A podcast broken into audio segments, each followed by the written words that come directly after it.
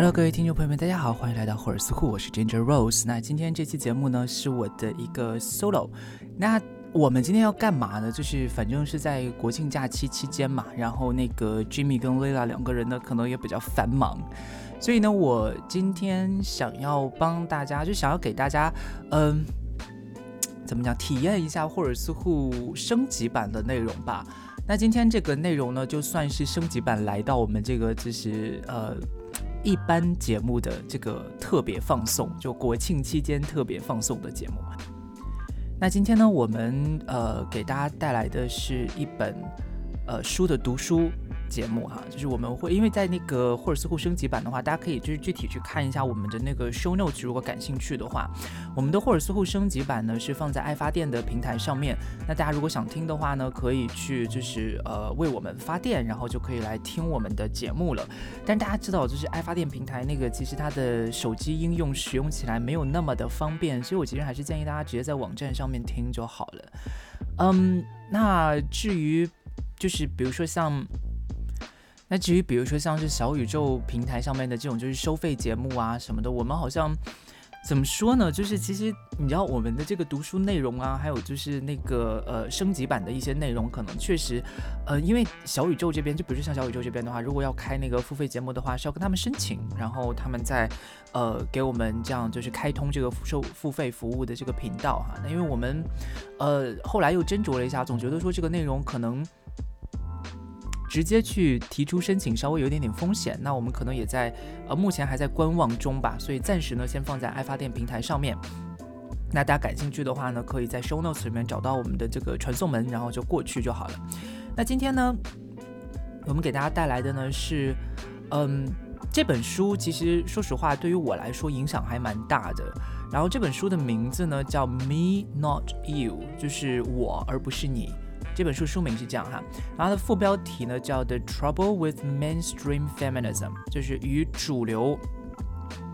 女性主义之间的这种 trouble 麻烦，就是嗯主流女性主义所带来的麻烦之类的吧，反正就是类似这样的一篇文章。那这个呃书呢，它是讲 Me Too 运动的，在欧美的这个情境底下，呃帮我们去呃理清了一下，说在欧美的 Me Too 运动当中呢，呃。白人女性主义哈，或者我们说的这种就是，嗯，怎么讲，主流女性主义吧。因为等一下我们在给大家分享的内容当中呢，也会帮大家去定义，告诉大家说这个主流女性主义到底是什么。但是这本书的主要的内容呢，就是去批判在以 Me Too 运动这种反性暴力运动为中心的女性主义运动当中。嗯的这种种族主义吧，就是白人中心主义。那这个问题呢，其实也是我们频道一直以来在跟大家说的问题啊，就包括大家去听前面几期关于，比如说不管是性暴力啊，还是关于我们讲的跨性别问题啊，其实都跟这个事情有一些关系。因为嗯，这本书的思考框架呢，就是相当于它是从交叉性的视角吧，来重新思考跟反思了现在欧美主流女性主义运动在做的一些事情。那这本书的作者呢是 Alison Phipps，Alison Phipps 的这个名字，嗯，比较难读啊，Alison Phipps。然后呢，他呢是一位在 Newcastle University 的呃社会学教授，呃，他是社会学教授啦，所以他这个书写的其实还是比较好懂的。所以呢，大家其实，呃，我基本上呢会用这种，就是它英文原文嘛，我基本上会把它翻译过来，然后就用中文的方式去把它呈现出来，就是。基本上没有什么需要我过多去解释跟加脚注的部分。那如果需要，呃，我就是比如说有的时候我想要抒发一下感想啊，或者想要说一些东西的话，我会停下来哈。那今天这期节目呢也不会太长，因为呃，我们今天帮大家分享的呢是这本书的 introduction 的部分。因为首先呢，如果我要分享全书给大家的话，其实是存在一些版权风险的。然后再来呢，就是。也没有那么长的时间，对吧？所以呢，这个读书环节呢，纯粹只是给大家介绍一下这本书，然后通过它的 introduction，然后去帮大家呃大概的了解一下这本书它里面在讲什么样的内容。那如果大家感兴趣的话呢，可以真的就是再去找到这本书，呃，来具体再去读一下里面的内容。OK，那我们就废话不多说，先来。开始我们今天的读书环节吧。那首先呢，我们要从他 introduction 开始哈。那我就废话不用说，马上开始为大家读书了哈。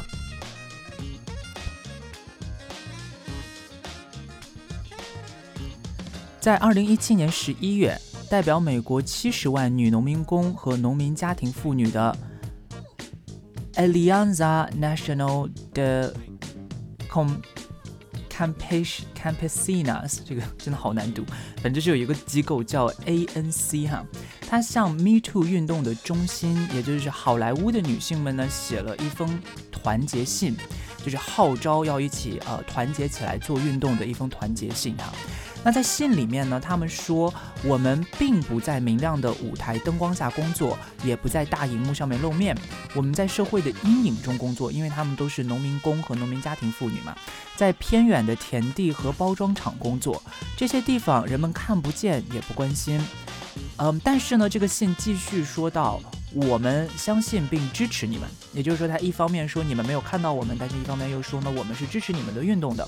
那随后几天的关于这个信的讨论当中呢，又提出了一个之前从来没有提到过，但是在讨论当中呢得以解答的问题，就是。你们会相信并支持我们吗？也就是说，他们对于这些处于 Me Too 运动中心的好莱坞女性呢，美国的底层农民工跟农民家庭妇女提出了一个呃非常尖锐的质疑，就是，呃，我们是支持你们的运动的，但是你们是不是愿意来支持我们，并且相信我们的经历呢？这个是一个非常关键的问题哈。其实就包括现在我们。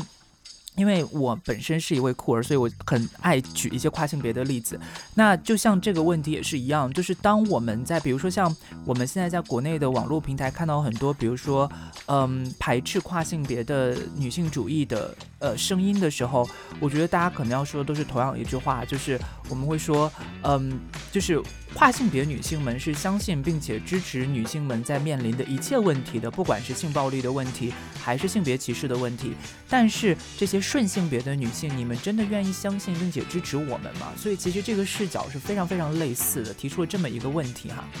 那我们继续，这个问题呢激发了 Times Up，就是时间已经到了的一个倡议。这个倡议的名字叫 Times Up。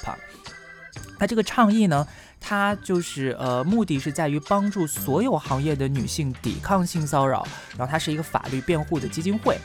那第一次的会议呢，在演员呃，这个是 Jessica Chastain，我相信大家都知道哈，非常有名的演员啊，Jessica Chastain 的家里面举行。那参与他的其他的演员呢，包括我们讲这个呃 Reese Witherspoon，OK，还有呃 Natalie Portman，OK，然后 Nicole Kidman，吧？然后 Amber 呃 Tamblyn，然后 Jennifer Aniston，还有 Margot Robbie，这个 Margot Robbie 就是演 Barbie 的那个。女演员哈，就是非常很多有很多很大的名字在里面。但是呢，从一开始，有色人种的女性其实也就站在了这个前线里面哈。Times Up 的创始人呢，他包括国家妇女法律中心的主席，嗯，Fatima Gos Graves，然后制片人 Shonda Rhimes，演员 Rashida Jones，然后嗯。America Ferrera，然后 Eva Longoria，然后 Lena Waithe，还有 Kerry Washington 和导演 Ava DuVernay。 然后他的第一任首席执行官呢是前亚特兰大市议会议员和 WNBA，这 WNBA 是那个女子篮球呃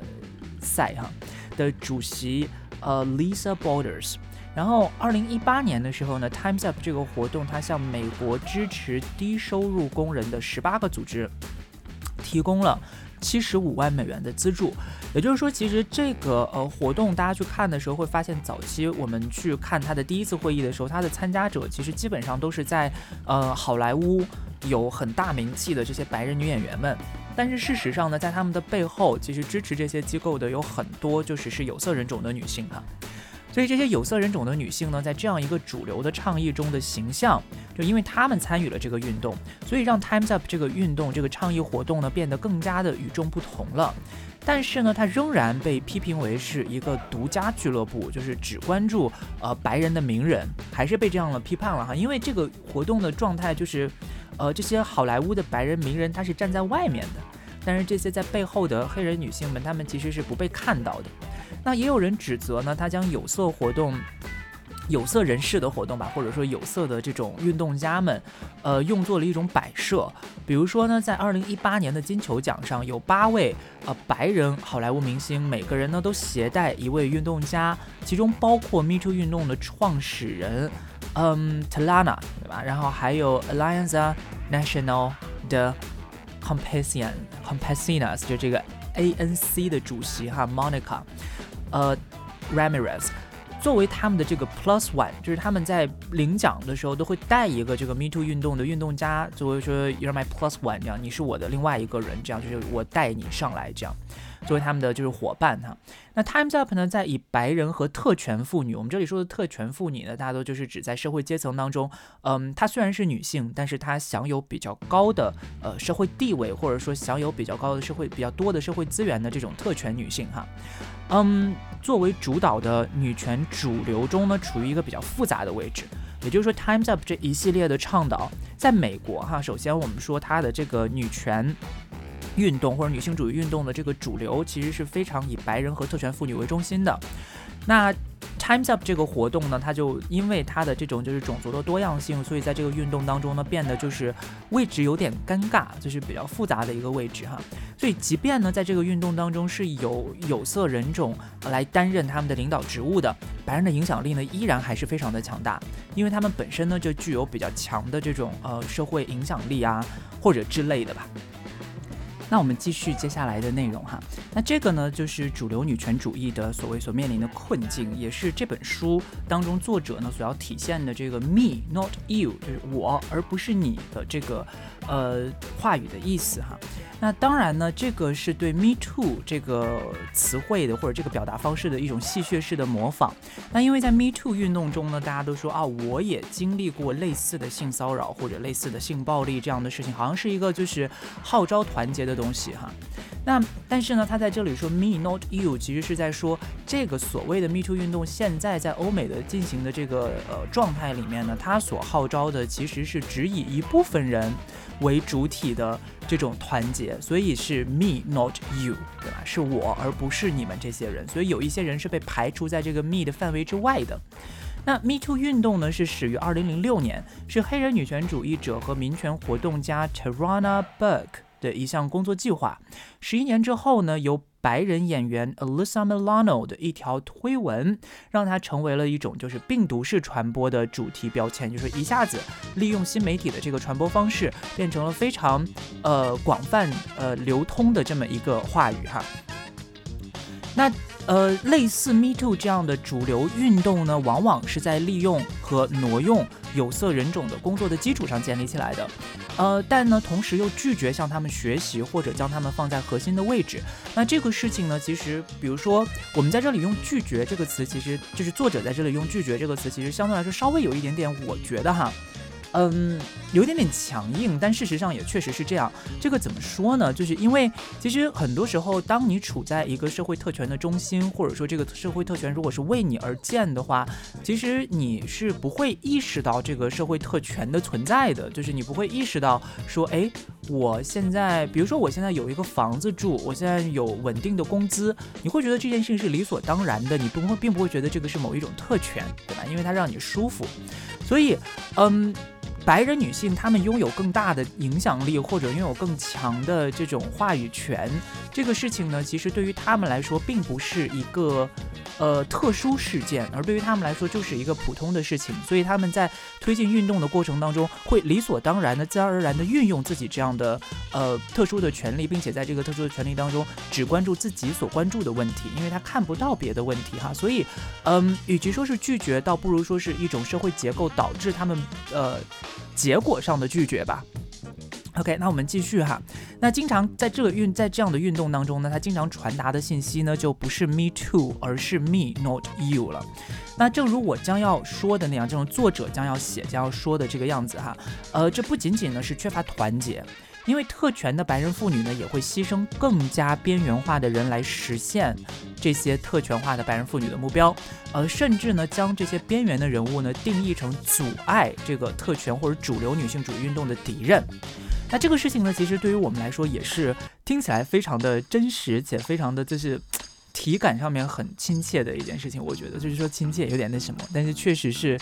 这样哈，就是呃，还是像我刚才讲的，要非常强调一个交叉性的视角，因为我们如果一直只看就是性别呃压迫的话，其实这个问题它会有很多问题会被忽略掉。那我们继续哈，Me Too 运动呢是一个关于性暴力的运动，其中大部分呢由顺性别男性实施。注意，他这里说的是大部分哈，这些性暴力大部分是由顺性别男性来实施的。那这本书呢也涉及暴力。特别是我们在抵抗性暴力的名义下可能会实施的暴力，也就是说呢，虽然我们有些运动哈，或者有些运动家们在口口声声的说我们要反对性暴力，要拒绝性暴力，但是我们在抵抗性暴力的这些运动当中，是不是也在实施着别的种类的暴力呢？这个是他在这里问我们的一个非常关键的问题哈。那当我说我们的时候，我主要指。白人妇女和白人女权主义者，因为这位作者哈，Alison Phipps，她本身也是一位白人女性主义者，所以她是她写这本书。等一下我们也会看到她在书里面会说，她其实是在反思自己在这个 Me Too 运动当中所处的位置的。嗯，这本书呢是写给我的白人女权主义者同伴的。尽管呢，它是献给黑人女权主义者的，因为这本书就相当于它是呃非常的向往，就是黑人女性主义者提出的这个交叉性的概念，并且呢，呃也愿意去实践这个交叉性的概念，并且从这个交叉性的概念先去反思自己在运动当中所拥有的特权，所以它呢是献给黑人女权主义者的哈，但他们不需要阅读它，就是他觉得黑人女性主义者或者黑人们，你们其实不用阅读这篇文章，因为呃相信。你们的生活经验或者你们的生活体验，可能比我在这本书里面呃要提出的理论都更加的真实。因为你们已经生活在这样的理论当中了。那对于有色人种的女权主义者来说，我这里提出的论点可能并不新鲜，对吧？呃，希望这本书呢能够帮助减轻他们不断向白人妇女解释白人特权的负担。这件事情怎么说呢？就是当我们在做女性主义运动的时候，呃，尤其面临交叉性的问题的时候，处于特权中心的那一部分人呢，他们会经常告诉你说，嗯。我们在做的是，呃，比如说追求性别平等或者呃铲除性别暴力。现在性别暴力就是最最大的问题。你如果不解决这个问题，你谈和什么解决别的问题啊？那这个时候，比如说黑人妇女，比如说跨性别女性，她们可能就会出来说：“等一下，等一下，不是的，啊就是这两个问题，你不能说先解决哪个再解决哪个，没有哪个比哪个重要，对吧？我们的生活，我们面临的种族歧视的问题，我们面临的身体规范的问题，其实跟你们女就是我们说的所谓的性别问题是息息相关的。你不。解决一个也没有办法解决另外一个，必须同时解决。所以你必须先要跟他们不断的去解释说，哎，你们说这个话，其实就说明你们其实身上有一些 白人的特权，你得先跟他解释白人特权是什么，他身上为什么有这些东西，对吧？所以这本书的目的呢，呃，Alison Phipps 出这本书的目的呢，其实也是为了告诉大家，就是为了给这些，嗯，就是少数的女性主义者们吧，提供一个。呃，就或者是减少这种，就是他们不断要去向别人解释说，哎，你们身上拥有特权哦的这些东西的一个方法，就是给他们减轻这样的负担，这样哈。那我们继续，嗯，这本书标题中的 “me” 指的呢，也是我，就是作者本人哈，一个白人女权主义者写关于白人女权主义的书。我写的一些观点呢，之前我也持有过。我写的一些动态，我自己也参与过。这个动态呢，指的是运动跟活动哈，嗯，并且可能在未来再次参与。呃，尽管呢，我怀着最好最好的意图，呃，我对书中写到的白人特权感到矛盾不定，就是对于他自己。呃，我担心呢，正如一些读者可能也会担心的那样，在批判白人特权的过程中，我正在试图赦免自己的特权，就是说，好像他。写他对这本书最大的担心是说，他说这些话，他作为一个白人女性来说这些话的时候，会不会让别人觉得说，哦，我其实是在尝试给自己，嗯，之前做过的一些事情找一个借口或者找一个理由来洗白自己哈，嗯，我担心呢，我正在试图成为善良的白人。那这种白人表现，正如女权主义者呃 Sarah Ahmed 所说的，对自身焦虑的白人，就是对自己的身份认同、对自己所处的位置时刻在反思、时刻在焦虑的白人哈，并将其呢视为一种反种族主义行动。而在深层次上呢，也许事情确实如此。对于他来说哈，白人的特权非常的狡猾。他认为，白人至上主义如此深入我们的心灵，以至于我们最终会在声称并相信我们反对的同时实践它。就是我们一边说着，诶，我反对白人中心主义，我反对白人特权，但事实上你又在不断的实践着它。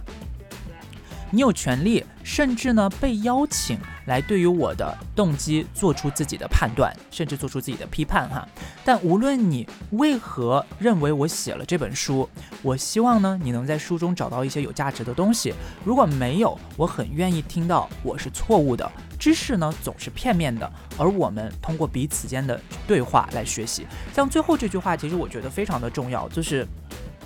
知识总是片面的，而我们通过彼此间的对话学习。这句话其实对于我来说，它就是典型的女性主义思想最核心的一种践行。为什么呢？因为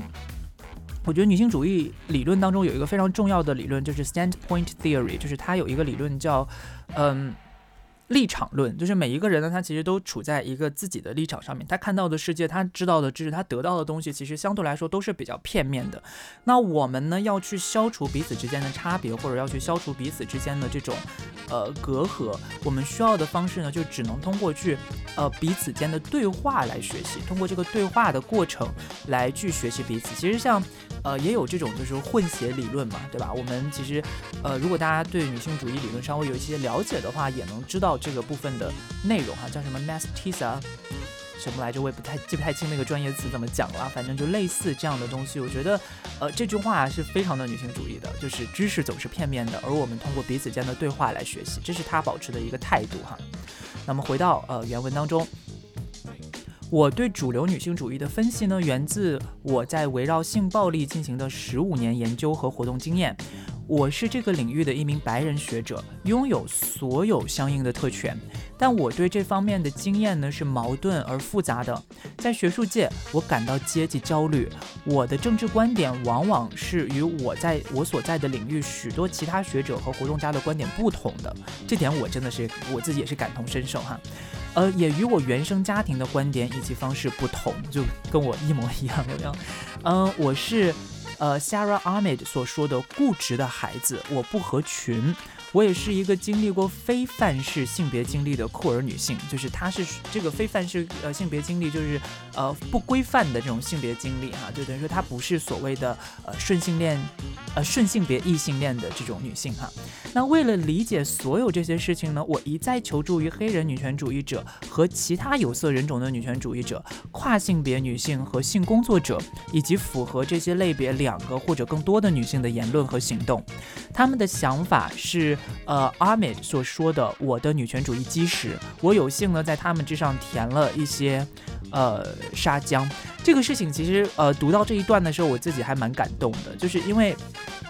本身呢，作为一个就是呃性少数者，然后作为一个酷儿，然后再加上呃可能也是属于这种就是属于比较边缘的女性主义思想，尤其在中国现在的女性主义话语环境当中呢，我是觉得我的思想是非常非常边缘的。所以当看到嗯就是 Alison Phipps 在他写的这本书里面，就是呃去怎么讲呃。呃 pay tribute 或者叫什么，就是呃致敬这些就是边缘女性主义学者的这个呃思想成就，我本身还是觉得非常感动的。就是你很难能够看到这样的话语，也很难在白人的主流女性主义运动当中听到这样的声音。我真的觉得这个让我很感动哈。那我们接下来继续，他在接下来的一个小节当中呢，为我们呃简单的阐述了一下什么是主流的女性主义。我们来看一下哈。这是一本关于主流女性主义的书，我指的呢是，我指的主要是呃，就是这种 Anglo-Saxon，就是这个叫 Anglo-American 公共女权主义哈，就是白人中心的女权主义。那这个呢，包括媒体女性主义以及一些社交媒体女性主义，就是在社交媒体上进行女性主义发生的女性主义运动哈，或者正如媒体学者呃 Sarah Bennett Weiser 所说的这种流行女性主义，呃。这个流行女性主义是什么意思呢？就是说在主流平台上流传的女性主义观念和政治哈，在主流平台上面，那这个放在中国的脉络底下呢，就比如说像从杨笠开始，我们在这个脱口秀或者说这种就是主流的电视或者呃网络平台上面，慢慢越来越多的开始出现的这种女性主义的声音，比如说像电影《消失的她》这些呃呃主流文本所讨论的议题当中的女性主义哈和政治，那这个呢还包括了制度女性主义、企业女性主义和政策女性主义。这种女性主义呢，往往在大学、政府机构、私营公司和国际非政府组织中占到主导地位。嗯，这不是一个具有内在凝聚力和统一性的运动，但它有明确的方向和影响。在其他文本中，它被称为新自由主义女性主义、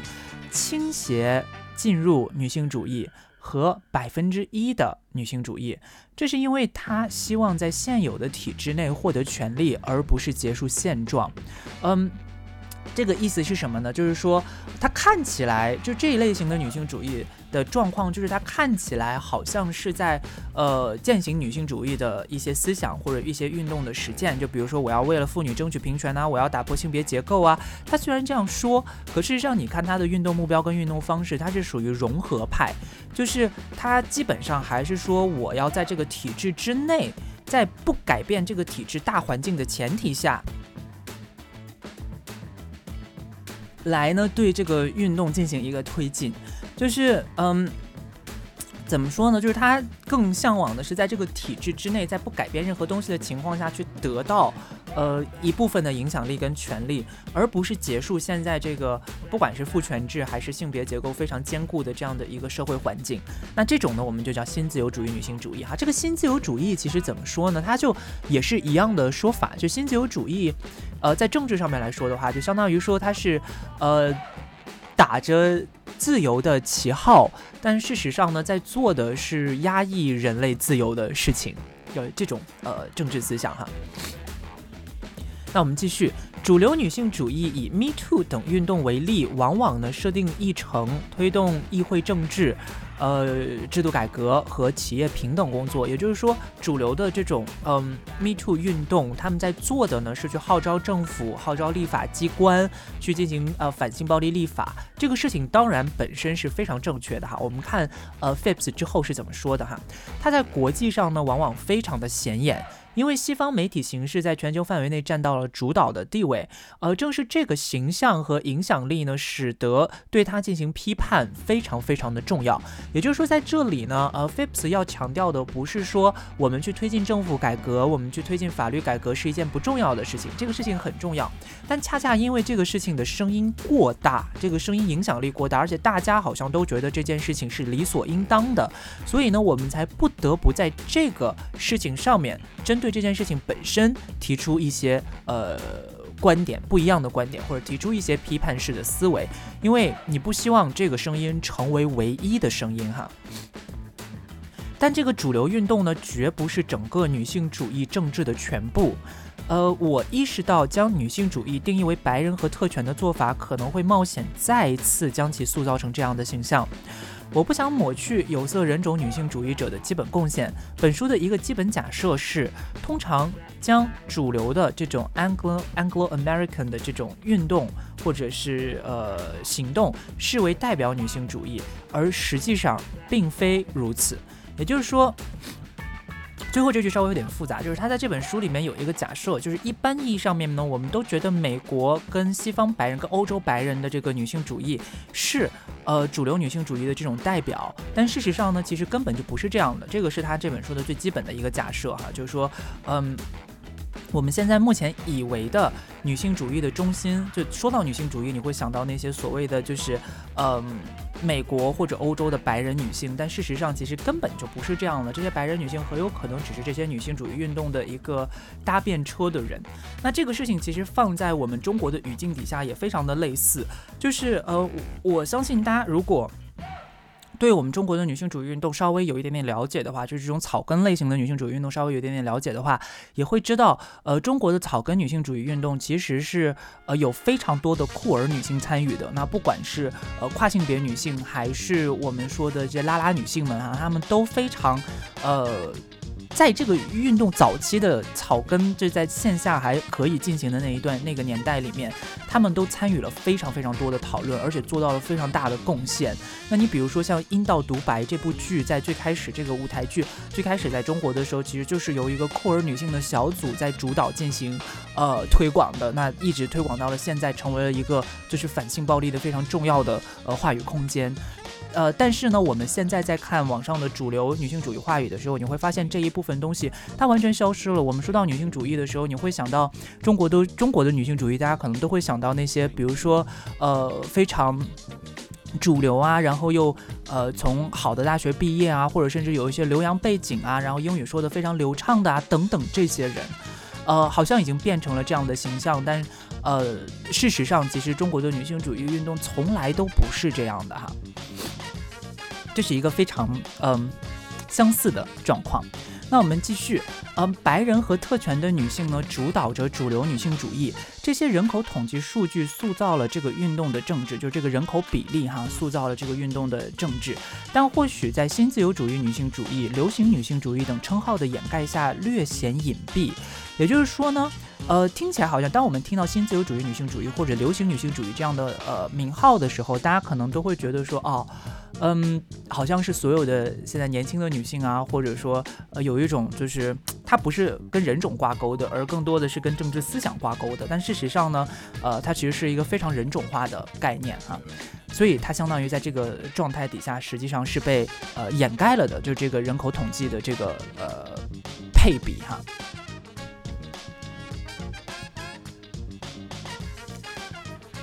那相比之下呢，这本书将焦点放在了种族上，在白人至上女性主义。呃，白人至上主义再次暴力重现的时候，就是当白人至上主义再次出现的时候，哈，呃，对该运动呢进行了额外的阐释。就这本书是在一个白人至上主义重新成为话题被提起来，或者重新好像要越来越具有影响力的这种社会背景下面呢，对这个运动呢进行了一种额外的阐释，或者进入了一种给他提供了一个。别的可能的视角哈，那白人女性主义这个术语呢，已经开始引起越来越多的讨论，用来指代忽视有色女性思想和斗争的女性主义。嗯，本书呢基于政治白人性的概念，这里有一个很重要的概念哈，叫政治的白人性，也就是说呢。呃，这里讲的白人或者白人女性，不是指不是单指你的肤色是白的就可以了，而是一种政治白人性哈。它这个是什么意思呢？就是这里讲的就是在某一个特定的社会当中，你所处的位置是占有优势的位置，你是拥有更多的社会特权的这种人。因为我相信，呃，在欧洲或者在美国有过生活经验的呃听众朋友们，可能也都能够大概理解，或者了解欧美文化的朋友们，大概也都能理解。就是特权这件事情，其实跟种族也不完全挂钩，对吧？就因为有一些有色人种，其实他也具备非常强的白人性。就比如说像，呃，特朗普在当时。呃，竞选的时候有非常多的美籍华人的支持者，对吧？那这些美籍华人其实他也具备比较强的白人性，像这种我们也可以叫他们是特权，或者叫政治白人性哈。所以其实我们也可以把这个概念扩大到我们呃自己的这个呃讨论环境里面，就在中国的这个语境底下，也是拥有一些所谓的打引号的政治白人的哈。那这个概念呢？它描述了一组比单纯的概念更加深层次的价值观取向和行为，也就是它是价值观取向和行为的一个综合呈现哈。这些呢，包括自恋、对威胁的警觉，就是时刻好像稍微有一些什么他不同的声音出来，他就觉得自己好像被威胁到了。嗯，以及呢，伴随而来的权利意志，就是他会觉得说，就比如说像白人女性在女厕所看到一个长得不太像女人的。女人的时候，她会觉得自己的生活受到了威胁，会觉得自己的权利受到了威胁，然后并且呢，以此为由去实施自己的权利哈。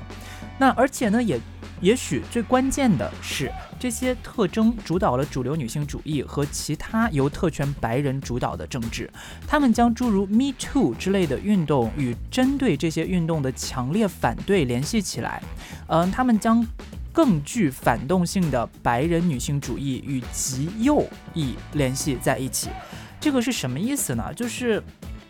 嗯，因为这些特权白人的主导，其实反而你会发现，在 Me Too 这一个应该是呃属于女性主义运动的这么一个脉络底下，因为女性主义运动它其实是在欧美社会当中是属于左翼社会运动，就是号召自由民主的这一派的主要主要的社会运动背景哈，在这样的流派底下，嗯。这些白人特权者呢，通过把这个话题引得更加保守，呃，去激化在 Me Too 运动内部的这样的分歧，然后让这些保守的白人女性主义者跟传统的反对女性权利的右翼性别产生性别这种就是要什么叫右翼性别啊？右翼的这些呃政治话语或者政治团体之间产生了一个更加紧密的关系哈。这个事情怎么说呢？其实说起来还比较复杂，就是嗯。其实就有点像是罗琳在关于跨性别的发言当中的一些问题，对吧？罗琳就是。就比如像口口声声说自己是女性主义者，她运用了这些所有女性主义可以给她提供的话语资源，但是他真正在做的事情呢，是重新唤醒女性的这种身体中心主义，呃，或者把社会性别这么一个概念本身重新回归到生理性别上面去。那回归到生理性别上面去这件事情，其实也是一直以来这种极右翼的呃政治团体，比如说告诉大家说，呃，女性因为你有子宫，因为所以你就天然的要成为母亲，那你这辈子就好好的在家。做家务、照顾孩子，然后将来呢，可能还要就是，呃，你如果怀了孕就不能堕胎，因为这是是你的天职等等这一系列的以身体为中心发展出来的对女性歧视的话语，其实也是基于生理性别中心主义的。但是现在的这些，嗯。反对这些事情的女性主义呢？这些具有白人特权的女性主义者，其实他们在做的就反而又回去强化这件事情了。在一个社会性别强调社会性别的运动当中，反而呢用这些强调社会性别的运动的话语去强调自己，嗯，这种生理性别中心的思想，变成了这样一件事情哈。那我们继续，政治白人性呢，往往是由特权白人可见的实践的，但也可能呢是跨越阶级界限的。并且也可以由有色人种实现，因为它描述的是与白人至上主义统系统的这种关系，而不是身份本身。所以也就是说，它象征的是一个权力的关系位置哈。就比如说，如果我是一个黑人，但是我呃极端的接近白人至上主义，呃我的所有的践行的思想跟想法都是白人至上主义的，那我自己也是一个政治白人，就这么一个意思哈。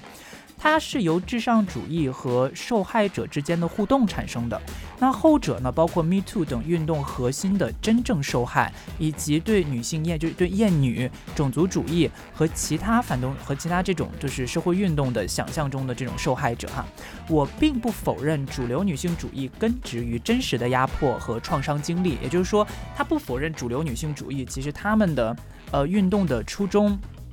跟目的。也是出于自己作为女性在社会当中感觉到的这种不快，或者说被压迫的经历哈。我不是说这些经历不值得认真对待，但我要问的是，这些经历是如何被政治化的？它是如何变成一种？政治资源可以被调动的，那它又产生了怎样的影响？这个才是他要真的问的问题哈。那我觉得大家呢也可以在这个呃角度上面再去重新思考一下，说我们现在正在面临的或者正在经历的女性主义运动当中，是不是嗯也面临着同样的问题，或者我们怎么样可以解决这样的问题哈？好，那这个呢，就是关于这个主流女性主义这个概念的讨论。那接下来呢，他在这个呃序章的最后一节呢，给我们呃这个最后一节的标题呢叫做交叉点上的性暴力哈，呃叫 sexual violence on intersections。OK，所以嗯就是在讲什么样的性？那我们在讨论性暴力的问题要怎么样交叉的去讨论哈？我们来看一下。呃，我的对主流女性主义的分析基于交叉性原则。这个原则呢，是由 Kimberly Crenshaw 和其他女性主义者、黑人女性主义者，呃，发展而来的。它涉及构成我们社会世界的复杂关系，包括种族、阶级、性别等多个维度之间，以及种族主义、阶级主义和性别主义等相关压迫之间的关系。这些关系呢，是由交织的系统产生的。异性恋的父权制。种族资本主义和殖民主义。那这里说的交叉性的意思呢，其实就是说，比如说哈，我如果是一个黑人女性的话，我今天受到了一个迫害，那这个迫害它既有可能是来自于种族主义的，也有可能是来自于性别的。所以我就它就相当于我每天一我作为一个黑人女性，我每天都会站在一个十字路口上面。那这个十字路口这个词儿呢，在英语里面就是 intersection 嘛。那这个。十字路口，它有可能两边一边是父权制，一边是种族主义，这两边都可能来车把我撞伤，我我随时都有可能面临不知道哪边来的车，所以我没有办法只看一条路，我必须两条路都看，才能保证我在这个十字路口能够安全的活下去的这么一个观点哈。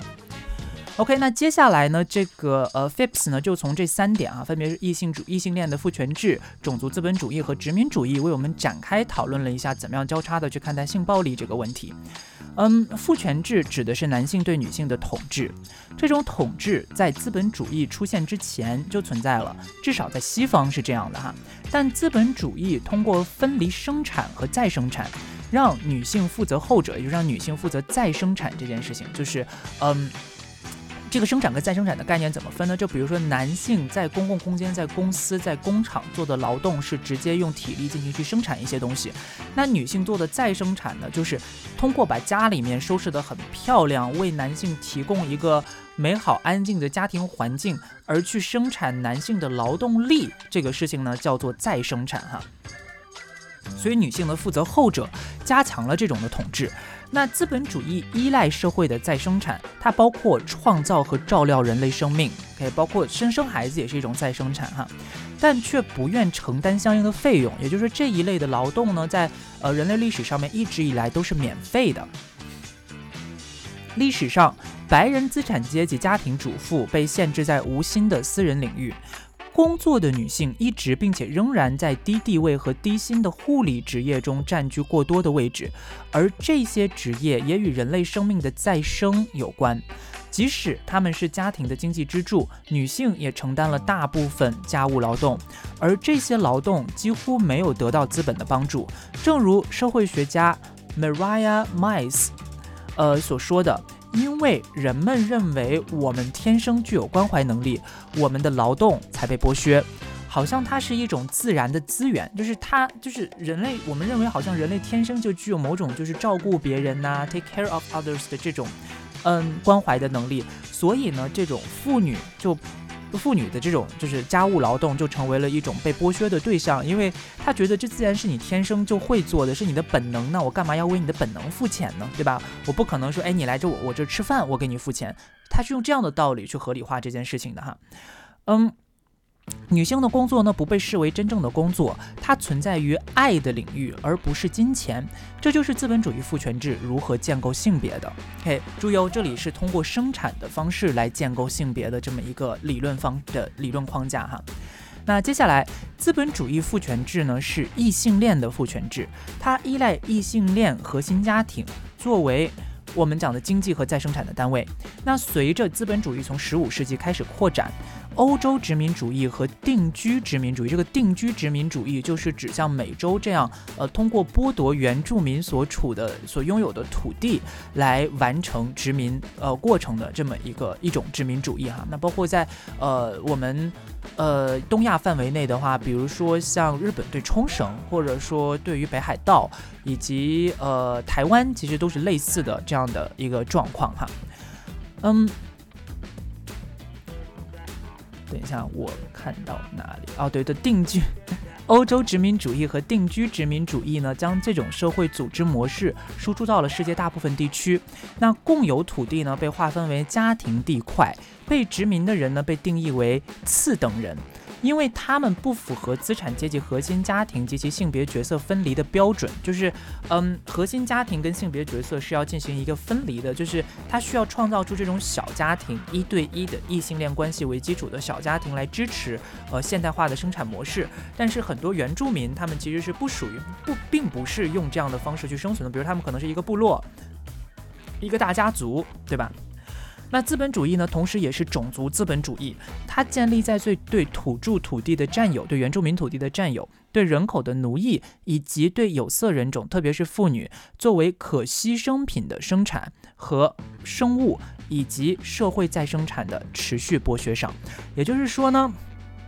它是建立在对很多人的剥削之上。这句话就是这个意思哈。它首先建立在对原住民的土地的占有，同时呢，也对原住民人口的奴役，对吧？那也对有色人种，尤其是妇女，把他们当成一种可牺牲的东西，在生产的过程当中，以及呢，呃，或者直接把他们当成动物了。对吧？呃，在这样的一个环境下，在这些剥削之上建立起来的这样的资本主义的种族资本主义哈，所以其实从到这里呢，我们都可以看到说这一系列的，就包括是资本主义，我们也可以从非常多不同的视角去理解它。那我们继续哈，种族资本主义呢，不仅仅创造了基于阶级、种族、性别、残疾、年龄和国家等类别的不平等，而且依赖于这些不平等。为了维持一个分层的系统，确保经济上特权的人呢能够垄断资源，一些人必须被降为边缘化的经济或者再生产角色，其他人必须被完全排除在系统之外，剥夺他们的人性，以便被剥夺和最终消失。什么意思呢？就是让他们，嗯。慢慢的、渐渐的丧失自己作为人的一个认知，然后呢，让他们能够成为更容易被剥削跟被剥夺的对象啊。那接下来，针对妇女的暴力呢，是以异性恋父权制、种族资本主义和殖民主义交叉系统的关键点。它源于对物质和情感资源的争夺，以及商品生产与人类生活再生产之间的斗争。男性对女性的统治对社会再生产至关重要，通过暴力和暴力威胁来实现。在家庭、职场和街头都存在这样的情况，所以他在这里呢，就是强调说，我们在这个社会当中，男性对女性所实施的暴力，其实是这种非常交叉的系统所产生，是为了维持这样的交叉系统而存在的东西。所以你只看其中一点，你只看其中一个性别这一条线，其实你是没有办法真正完成对这个体制的拆解跟颠覆的。那种族资本主义的发展依赖于通过奴隶妇女的强奸来实现强制再生产，也就是说，种族资本主义呢是通过，比如说我这个农场里面。没有人了，没有更多的奴隶了，那农场主可能就会通过去强奸他他的奴隶的这些女性，让他们强行去生下孩子，来完成自己的生产力的补足，对吧？以及通过期望普遍妇女创造和照料劳动力的强迫再生产，就是希望这些女性呢，普遍呢都去实行照护工作，都去进行家务劳动，对吧？那种族资本主义的原始积累，通过暴力剥夺妇女的土地资源和权利来实现的，将他们置于男性控制之下，使他们呢更容易受到暴力的侵害。这种情况在新殖民主义背景下仍然在持续哦，就是在现在依然还是继续在持续进行的。那性暴力呢是支持经济扩张的一种恐怖手段，它使征服、奴役和被剥夺的人群保持顺从。接下来。但恐怖也可以通过伤害和杀害有色人种男性，以及被指控强奸资产，呃，阶级白人妇女的贫困白人男性来产生。也就是说，这里说的恐怖，我们虽然说，呃，有色人种的女性在面临这个剥削的时候，可能面临的更加的严重，但事实上，这个剥削跟这个压迫所带来的恐惧，同时也有可能作用在有色人种男性跟低阶低阶层的白人男性身上。那主流女性主义运动往往会淡化或者遗忘这样一个事实，在殖民时期的澳大利亚，强奸被视为侵犯女性纯洁的行为，可以处以死刑。政治家们坚持认为这个是必须的。嗯，用来控制土著男性和名誉扫地的白人男性。据称，在19世纪40年代，被库尔纳人控制的吉普斯兰的白人女性被非自愿拘禁。这种说法呢？呃，为已经受到残酷剥削和没收的澳大利亚土著社区的进一步残酷和剥夺，呃，提供了理由。就是说，在这个地方，白人女性被非自愿拘禁了。呃，这些原住民的这些男的是试图强奸我们的白人女性，所以我们要去呃把他们赶出他们所处的家园，要去呃剥夺他们的土地，就是这么一个逻辑哈。在林肯呢于一八六三年发布解放宣言之后，白人美国人利用私刑来恐吓和控制自由黑人。嗯，强奸白人妇女是最常见的借口之一，就是他们会用强奸白人妇女这件事情去迫害有色人种的男性。哈，呃，谋杀呢可以升级成大屠杀，在某些时候哈。一九二一年。嗯，奥克拉荷马州塔尔萨的格林伍德。约有一百到三百名黑人，在一名黑人男子被错误指控在电梯里强奸白人妇女后的几小时内被白人暴民屠杀，就是三百多个人，一百到三百多名黑人哈，在这个呃背景之下，就是被呃迫害屠杀了。那我们继续，本书的一个重要的前提呢是性暴力的行为、威胁和指控都是压迫的工具。也就是说，我们虽然就是 Me Too 运动，它很很大的一个风险呢，就是它把指控当成成了它的一个非常重要的运动策略。但事实上，PHIPS 在这里要强调的就是，在我们面对性性暴力的时候，性暴力的行为本身，性暴力的行为给人所带来的威胁，或者它可能是性暴力者的这样的指控，其实它都有可能成为一种。压迫的工具，性暴力是恐怖对峙和监管性暴力的方式也是如此，而且白人妇女的安全被用来为边缘社群的暴力行为辩护。哎，这个是什么意思呢？就是呃，白人妇女的安全就变成了说，嗯。白人妇女的安全受到了威胁，所以这个事情比别的事情都重要。那我们呢，就要去限制那些可能会威胁到白人妇女人身安全的人们，比如说，呃，跨性别者们，对吧？或者比如像罗琳讲的，对吧？跨性别者们，或者比如说像。嗯，黑人女性们，对吧？或者是有色人种的女性、男性们这些的，它都有可能呢会成为这样，就是，也就是说，呃，白人女性的安全或者保护白人女性这件事情，它很有可能成为这个社会在对待边缘社会、边缘社区的时候实行暴力的一种理由。那这个呢，对于主流女性主义运动来说呢，是一个挑战，因为这些运动呢，主要是由资产阶级白人女性来主导的，所以等于说现在要对抗的是在 Me Too 运动当中的这些资产阶级白人女性了。那这个呢，导致了本书的一个关键前提：作为受害者和作为施害者，并不是彼此互斥的。也就是说，我既可以是，呃，我我作为受害者的同时，我也有可能是加害者。就比如说，我可能在这个社会上面，在性别结构上面，我是一个受害者；但是在种族或者阶级结构上面，我很有可能是一个加害者或者是受益者。那资产阶级白人女性呢，可能是性暴力的受害者，但我们也是种族和阶级至上主义的施加者。至上主义通过关键关怀链来表现。那通过这些链条呢，我们剥削更加贫困的女性，通常是移民和有色女性，呃，来从事社会再生产的劳动，比如说去让他们去雇这些，比如说菲律宾来的这些，呃呃，叫什么保姆之类的哈。或者像中国找一些农村的高龄妇女来做家政妇，这些可能都是这样的表现哈，嗯，而我们呢，则从事更加赚钱的工作，比如说这样的话，我是不是就可以解放出这些白人女性，或者在中国可能更高阶层、更好受到更好教育的女性们的这些呃劳动生产力了？她们就可以去做更多的挣钱的工作了，对吧？嗯，它还体现在保护我们免受暴力为名的暴力行为当中。